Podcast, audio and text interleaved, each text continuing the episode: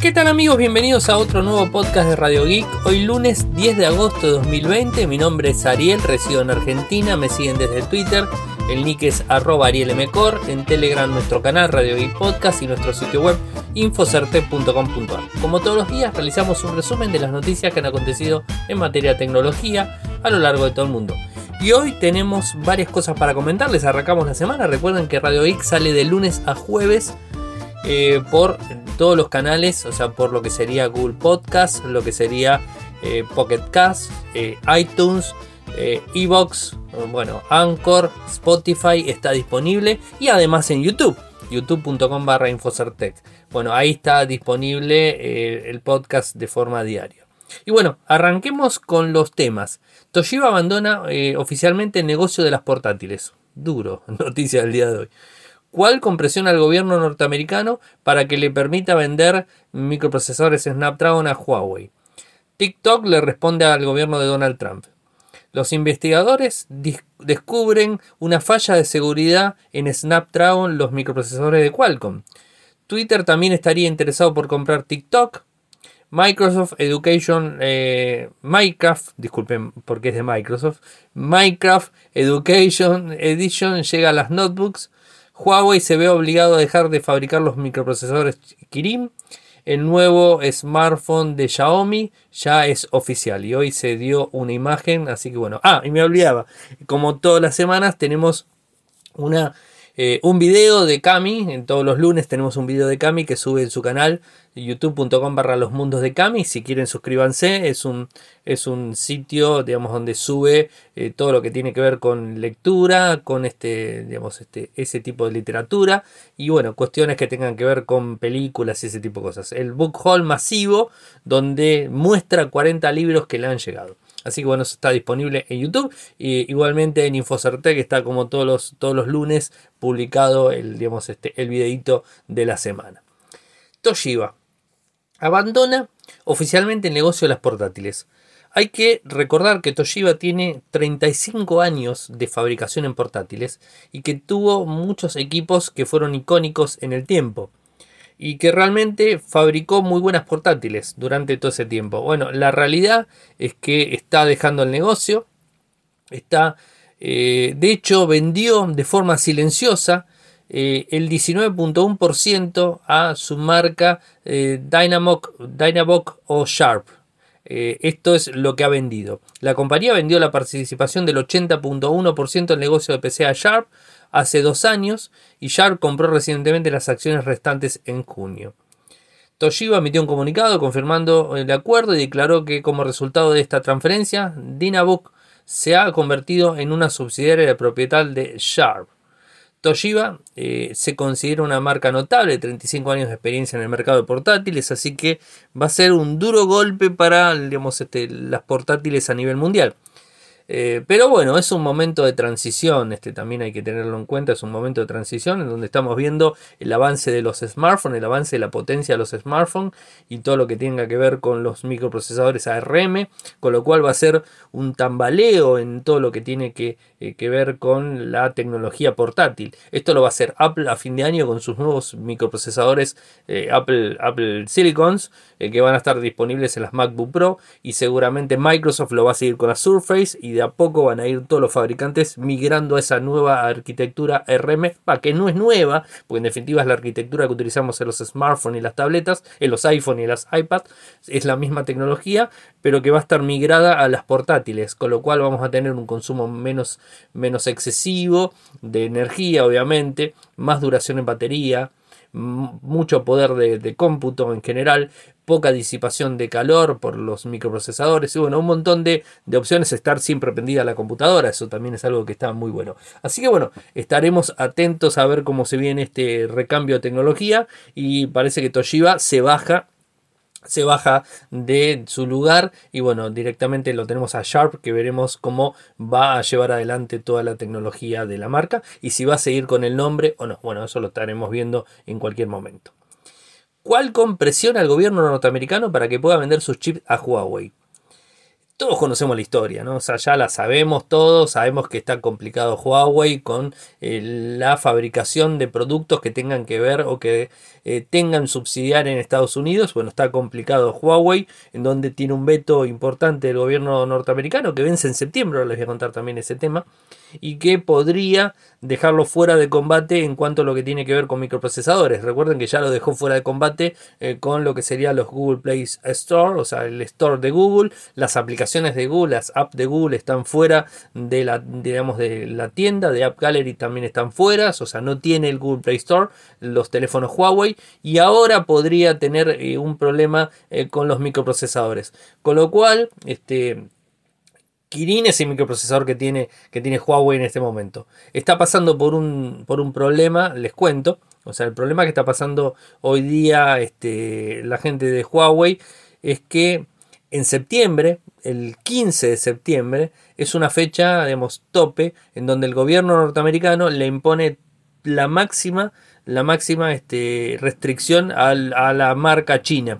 Eh, digamos, recordemos que la, digamos, la limita por una cuestión de que supuestamente eh, digamos, es un problema para la seguridad nacional del país y bueno, todo ese tipo de cosas que ya lo conocemos, aunque no está nada confirmado, todo empezó por las antenas, o sea, las antenas de Huawei y terminó en los teléfonos, que es lo que más vende de forma de consumo, y lo otro que vende son las antenas. Bueno, recuerden que también van a sacar las antenas de Estados Unidos, eh, los aliados también lo que tiene que ver Reino Unido, Francia están empezando a pensar en sacar Huawei directamente de sus este, instalaciones a nivel, a nivel de este país. Así que bueno, es un tema bastante complicado. Huawei el 15 de septiembre podría tener un veto constante en donde TSMC, la, fábrica que le, que le, produce los microprocesadores Kirin, o sea, la manufactura la hace TSMC, eh, digamos, utiliza tecnología norteamericana. Entonces TSMC ya está abriendo el paraguas diciendo que seguramente no va a poder seguirle fabricando microprocesadores a, Huawei por un tema de un veto norteamericano. Así que bueno, la realidad es que va a estar complicada todo el tiempo. Eh, veremos cómo avanza. Ahora, ¿qué tiene que ver Qualcomm en todo esto? Bueno, Qualcomm tiene que ver en un sentido de que tiene microprocesadores de gama media y gama baja dentro de los teléfonos Huawei. Eh, Huawei utiliza microprocesadores Qualcomm para teléfonos gama media. Entonces estos estarían vetados para poder este, ser funcionales a sus dispositivos. Entonces lo que quiere hacer Qualcomm es que el gobierno norteamericano ceda ante la presión de ellos para poder este, brindarle microprocesadores a Huawei. Entonces de esa forma no tendrían inconvenientes en vender equipos de gama media sin las Google Play Store, o sea, obviamente. Ahora esto no tiene nada que ver con los Kirin, que van a ser los Kirin de gama alta, que digamos normalmente tiene gama media premium y gama alta, Kirin, bueno, esos serían los afectados a partir del 15 de septiembre. O sea, una situación bastante complicada eh, que bueno, que habrá que ver cómo se maneja. No sabemos si Huawei va a utilizar, ellos normalmente utilizan también microprocesadores Snapdragon y también utilizan MediaTek. No sabemos si realmente se van a decantar por MediaTek o se van a decantar por Qualcomm. Va a depender mucho de las negociaciones que haga Qualcomm con el gobierno norteamericano, al cual estaremos muy pendientes para saber cómo avanza la compañía. Lo que sí sabemos es que el año que viene, este año que estamos, no está vendiendo lo mismo que vendía el año pasado la gente de Huawei, los, este, los smartphones, a pesar de ser primeros en el mundo, vende muchísimo en China. Pero esto va a afectar de forma total de septiembre en adelante a las ventas que tenga de forma este, internacional. Porque recordemos son teléfonos nuevos que van a salir con microprocesadores. Entonces van a estar vetados para poder salir. Así que veremos cómo avanza toda esta historia. La verdad que es un, un, tema complicado. Estados Unidos está muy fuerte con las empresas chinas, se está bloqueando de forma constante. Y TikTok es el otro. O sea, TikTok es el que seguramente va a tener este, implicaciones en cuanto al servicio desde, desde lo que sería el, el, Estado, o sea, Estados Unidos directamente, en donde no va a poder funcionar si es que no la compra una empresa norteamericana. Recordamos que eh, Microsoft fue la empresa que supuestamente estaba interesada la semana pasada en comprar eh, a TikTok. La, las acciones de TikTok en Estados Unidos. Las acciones, digo, el servicio de TikTok en Estados Unidos. ¿no? esa sería la empresa que está primero. Eh, Microsoft no tiene mucha experiencia en cuanto a redes sociales. Si bien tiene, tiene LinkedIn, no tiene, digamos, este, mucha experiencia en redes sociales de consumo para los usuarios. Eh, LinkedIn es una red, este, digamos, este, más corporativa, o sea que no, no tiene mucho que ver y funciona más que bien. Realmente Microsoft la llevó adelante, está funcionando excelentemente, eh, pero bueno, o sea, no en el caso así de, de TikTok que habría que ver si la compra, cómo la maneja. Pero ahora sale un nuevo, nuevo comprador, supuesto nuevo comprador, que sería Twitter. Twitter está pensando en comprar este, a lo que sería TikTok eh, para poder llevarlo adelante y este, este, el, gobierno eh, poder brindarle la posibilidad a TikTok de seguir este, funcionando en, en el mercado norteamericano. Eh, no sabemos el valor, no sabemos este, mucha información al respecto. De hecho, la gente de Reuters y de Wall Street Journal dijeron que Twitter ha mostrado interés en, comprar las operaciones estadounidenses de TikTok. O sea, bueno, así que esto sería eh, Australia, Canadá, Estados Unidos y Nueva Zelanda. Serían los países que supuestamente estarían afectados por el, digamos, por el bloqueo de, Estados Unidos. Eh, así que bueno, esto es un tema que va a traer para rato no, tenemos en cuenta eh, que, que, que entre Microsoft y Twitter el que está más en posición de comprarlo es Microsoft por la billetera que tiene Microsoft. En cambio, Twitter no tiene tanta. Va a tener que salir a buscar inversores y esto va a generar una complicación porque va a tener que devolver el dinero y vamos a tener que ver si realmente puede funcionar, pero también Microsoft por el otro lado no está muy ducho en cuanto a lo que tiene que ver eh, con este, publicidad online, o sea, como para poder meter publicidad dentro de TikTok y poder monetizarlo. Eh, recuerden que Microsoft está más que nada fuerte en, en, Azure y en lo que es el Office 365, o sea, está metido en esos dos nichos muy fuertes y que es primero en el lugar, eh, pero no tanto como podría llegar a ser la publicidad online que vendría a estar en una red social. Así que bueno, es un poco complicado, aunque Twitter sería la opción ideal, no sabemos de dónde va a sacar el bolsillo para poder pagar lo que tiene que pagar para, la, para las operaciones de Estados Unidos. Así que bueno, estaremos atentos viendo qué es lo que sucede eh, a lo largo de este tiempo. Mientras tanto, les cuento que TikTok salió con al cruce de, lo, de todo esto que está sucediendo en Estados Unidos y salió con un comunicado oficial que está publicado en la red, en la web de TikTok, en, digamos, en newsroom.tiktok.com, está publicado y dice, TikTok es una comunidad llena de creatividad y pasión, un hogar que brinda alegría a las familias y carreras significativas a los creadores. Y estamos construyendo esta plataforma a largo plazo. TikTok estará aquí durante muchos años. Estamos conmocionados por la reciente orden ejecutiva que se emitió sin el debido proceso. Durante casi un año hemos tratado de relacionarnos con el gobierno norteamericano de buena fe para brindar una solución constructiva a las preocupaciones que se han expresado. En cambio, lo que hemos encontrado fue que la administración no prestó atención a los hechos, dictaba los términos de acuerdo sin pasar por los procesos legales estándar y trató de insertarse en las negociaciones entre empresas privadas. Esto por el tema de la compra de las acciones, eh, el servicio de, de, TikTok en Estados Unidos por parte de Microsoft. O sea, bueno, sería un poco Dejamos en claro nuestras intenciones de trabajar con los funcionarios adecuados para diseñar una solución que beneficie a usuarios, creadores, socios, empleados y la comunidad en general de Estados Unidos. No ha habido ni sigue habiendo debido proceso ni cumplimiento, incumplimiento de la ley. El texto de la decisión deja en claro que se defendió de informes sin nombres, sin citas, eh, temores de que la aplicación pueda ser utilizada por campañas de desinformación sin fundamento. Tales temores y preocupaciones sobre la recopilación de datos que es la estándar de la industria para millón, millas de aplicaciones, miles de aplicaciones móviles en todo el mundo. Eh, dejamos en claro que TikTok nunca ha compartido información con el gobierno de China y tampoco ha censurado por, dicha, por dicho gobierno por peticiones. Bueno, y un montón, es largo el comunicado, la verdad que es largo, se los dejo completito en los enlaces para que lo puedan leer. Este, está ahí, digamos, este, deslindando, digamos, este, em, ¿cómo es?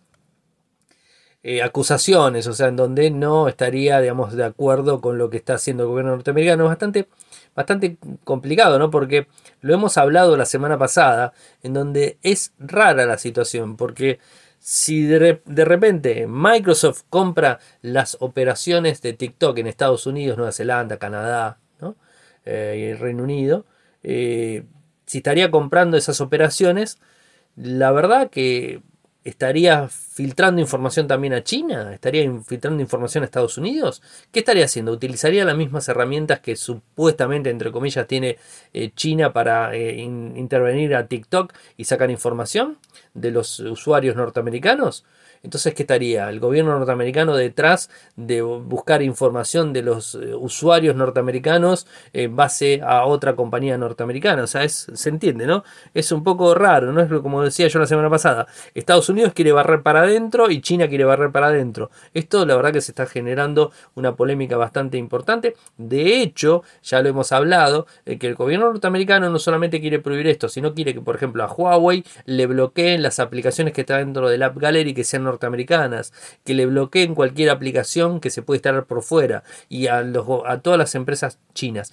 Esto podría ser la punta del iceberg de una situación bastante global en cuanto a empresas como Xiaomi, como Oppo, eh, como cualquier empresa china que quiera vender productos a nivel internacional que pueda estar bloqueado por el gobierno norteamericano. Eh, por el mismo motivo, o sea, seguridad nacional. O sea, es el mismo motivo, es es la forma de defender la política que está aplicando. A mí particularmente me, es bastante extraño este tipo de cosas porque en definitiva es como dice TikTok, no hay nada confirmado, no hay nada que digan, bueno, es, es así. O sea, realmente eh, brindaron información a China, realmente mm, están interceptando las cuentas, realmente, o sea, no hay nada, tampoco hay información eh, fehaciente de que diga, sí, las antenas de Huawei están enviando información a China o están interceptando las llamadas de los usuarios norteamericanos, están, no, no hay nada realmente. Entonces es como que no hay nada, digamos, en firme, o sea, no hay nada que realmente se haya demostrado.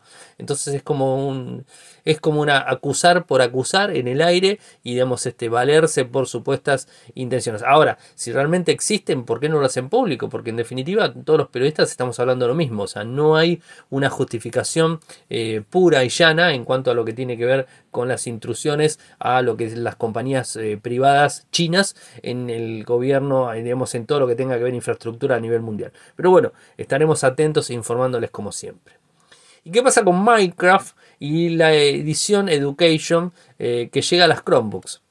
A ver, en principio tengo que decir que Minecraft Education Edition no es el Minecraft el juego para utilizarlo en la Chromebook. No, no, no es el juego. Es el sistema de aprendizaje de Minecraft. Basado en Minecraft, el sistema de aprendizaje. Eso es importante destacarlo en primer, primera instancia. Eh, y después, algo que hay que decir también es que eh, Microsoft lo brinda a Minecraft Education Edition para Chromebook, eh, pero se necesita tener una cuenta de Office 365. Si no tienes una cuenta de Office 365 no va a funcionar. O sea, este es un tema importante a destacar, porque si no, no funciona. Está pensado, como los chicos en Estados Unidos vuelven a clases ahora, entonces está pensado eh, para que eh, puedan brindar las Chromebook eh, con Minecraft para poder aprender y poder brindar mejor este, la educación a distancia que se está haciendo, ¿no? Entonces este, está pensado para eso. Si tenés una cuenta de educación de Office 365 lo vas a poder usar. Si no tenés una cuenta de educación lo vas a utilizar. Con esto Microsoft juega a la doble línea en donde dice, bueno, eh, el usuario hoy por hoy es de educación, pero más adelante va a ser un usuario final en donde lo va a comprar y de alguna manera vamos a tener este, la, la posibilidad de utilizar una cuenta más en nuestro paquete de Office está pensando en eso, porque si no, no estaría haciéndolo directamente para que tengas que tener una cuenta directo.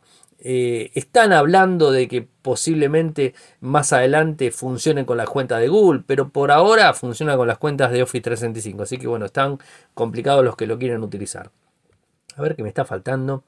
Hoy es un día, digamos, este, jugoso, con mucha información, eh, pero no, eh, no muchos títulos. O sea, eso es el tema. Vieron que mañana se va a cumplir 10 años de Xiaomi, de la empresa china y va a celebrar un evento el 11 de agosto, motivo de su décimo aniversario, en donde va a presentar un teléfono, digamos, de gama alta. Supuestamente, y de hecho se filtró en el día de hoy, el teléfono sería el Xiaomi Mi 10 Ultra. Un teléfono que traería un arreglo de cámaras este, novedoso y superior a todo lo conocido.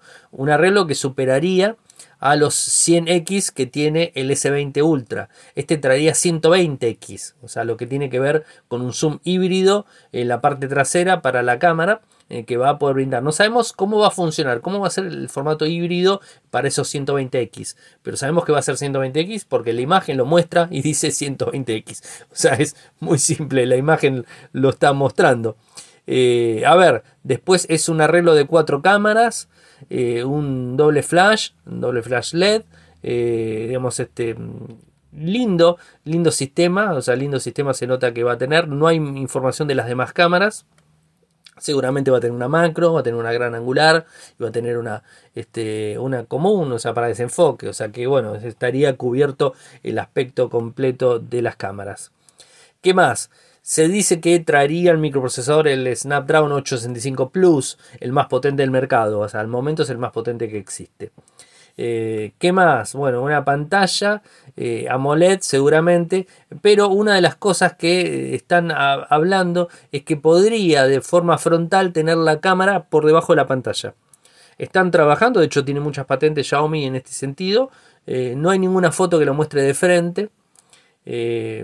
Sí se vio alguna foto, no, no sabemos si será una, cámara eh, periscopio o una cámara debajo de la pantalla. Periscopio no parece tenerlo, pero en su momento se había hablado, o sea, en principio de todas las filtraciones se había hablado de una cámara periscopio.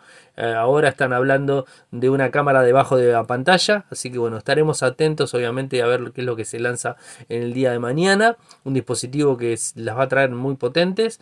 Eh, bueno, es, información que son filtraciones hasta el momento. Falta un día, así que no falta tanto eh, para el lanzamiento. Bueno, gente, hemos llegado al final del programa.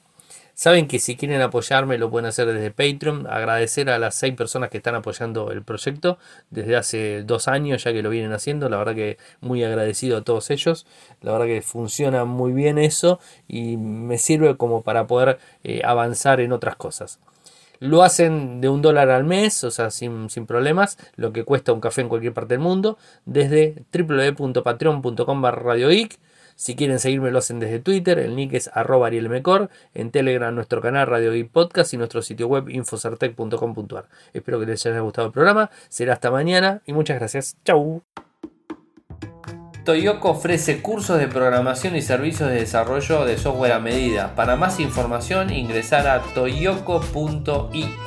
Podés editar tu libro digital en Infocertec. Encontrá más información enviando un correo electrónico a info.infocertec.com.ar. Para auspiciar en Radio Geek Podcast, pueden enviar un correo electrónico a la cuenta info.infocertec.com.ar.